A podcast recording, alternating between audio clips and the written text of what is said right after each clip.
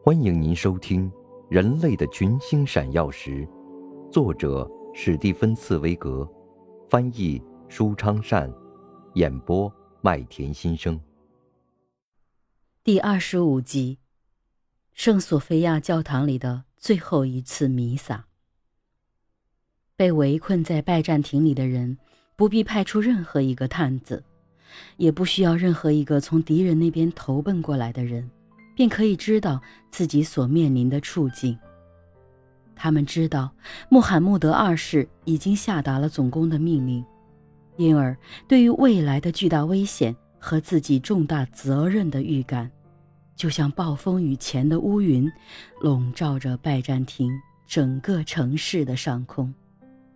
这些平时四分五裂和陷于宗教纷争的城内居民，在这最后几个小时聚集在了一起。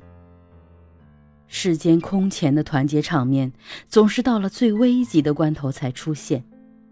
为了大家都必须出力保卫的一切——基督教信仰、伟大的过去、共同的文化，君士坦丁十三世皇帝举行了一次激动人心的仪式。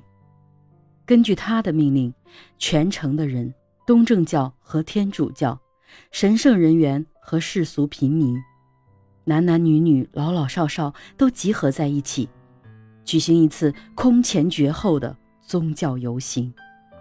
谁也不许待在家里，当然，谁也不愿留在家里。从腰缠万贯的富翁到赤贫的贫穷人，都虔诚地排在庄严的行列中。唱着天主保佑的祈祷歌。游行队伍先穿过城内，然后顺着外面的城墙绕行。从教堂里取出来的希腊东正教的圣徒画像和圣徒的遗物抬举在队伍的前面。凡是遇到城墙有缺口的地方，就挂上一张圣徒画像，似乎画像能比世间的武器更能抵御异教徒的进攻似的。与此同时，君士坦丁十三世皇帝把元老的成员、显赫的人物和指挥官们召集到自己的身边，向他们做最后一次讲话，以激励他们的士气。虽然他不能像穆罕默德二世那样向他们许诺无数的战利品，但是却向他们描述了，如果他们击退了这最后一次决定性的进攻。他们将为全体基督徒和整个西方世界赢得怎样的荣誉？同时，他也向他们描述了，如果他们败于那些杀人放火之徒，他们将面临怎样一种危险。穆罕默德二世和君士坦丁十三世两个人都知道，这一天决定以后几百年的历史。接着，那最后一幕。灭亡以前令人难忘的热烈场面，也是欧洲历史上最最感人的场面之一，开始了。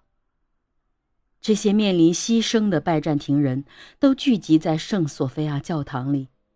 自从基督教东西两个教派建立起兄弟般的关系的那天以来，两派的教徒还从未共聚在这座当时世界上最豪华的基督教主教堂里呢。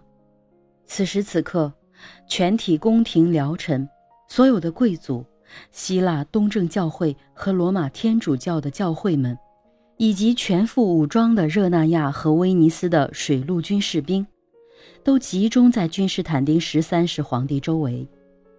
在他们身后是毕恭毕敬、安安静静跪在地上的近千人，黑压压的一群充满恐惧和忧虑的老百姓。他们低着头，口中念念有词。蜡烛费劲地在拱形阴影的幽暗中照耀着这一片像一个人的躯体似的跪在地上进行祷告的人群。这是拜占庭的灵魂在祈求天主。这会儿，大主教庄严地提高了自己的嗓门，带头的祈祷，唱诗班跟着他唱和。西方世界神圣的声音，永恒的声音，音乐在大厅里再次响起。随后，祈求天主保佑的人一个跟着一个走到圣坛前，皇帝走在最前面，去领受天主教主的安慰。一阵阵不停的祈祷声在宽敞的大厅里缭绕，在高高的拱顶周围回旋。东罗马帝国的最后一次安魂弥撒开始了。因为在查士丁尼建造的这座主教堂里举行宗教的仪式，这是最后一次了。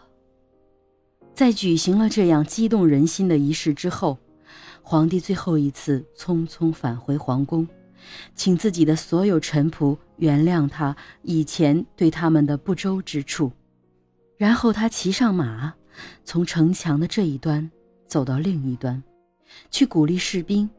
恰似他不可一世的敌手穆罕默德二世此时正在做的那样。已经是深夜了，再也听不到人声和武器的当啷声，但是城内的几千人正以忐忑不安的心情等待着白日的来临，等待着死亡。您正在收听的是。人类的群星闪耀时，演播麦田心声，感谢您的收听。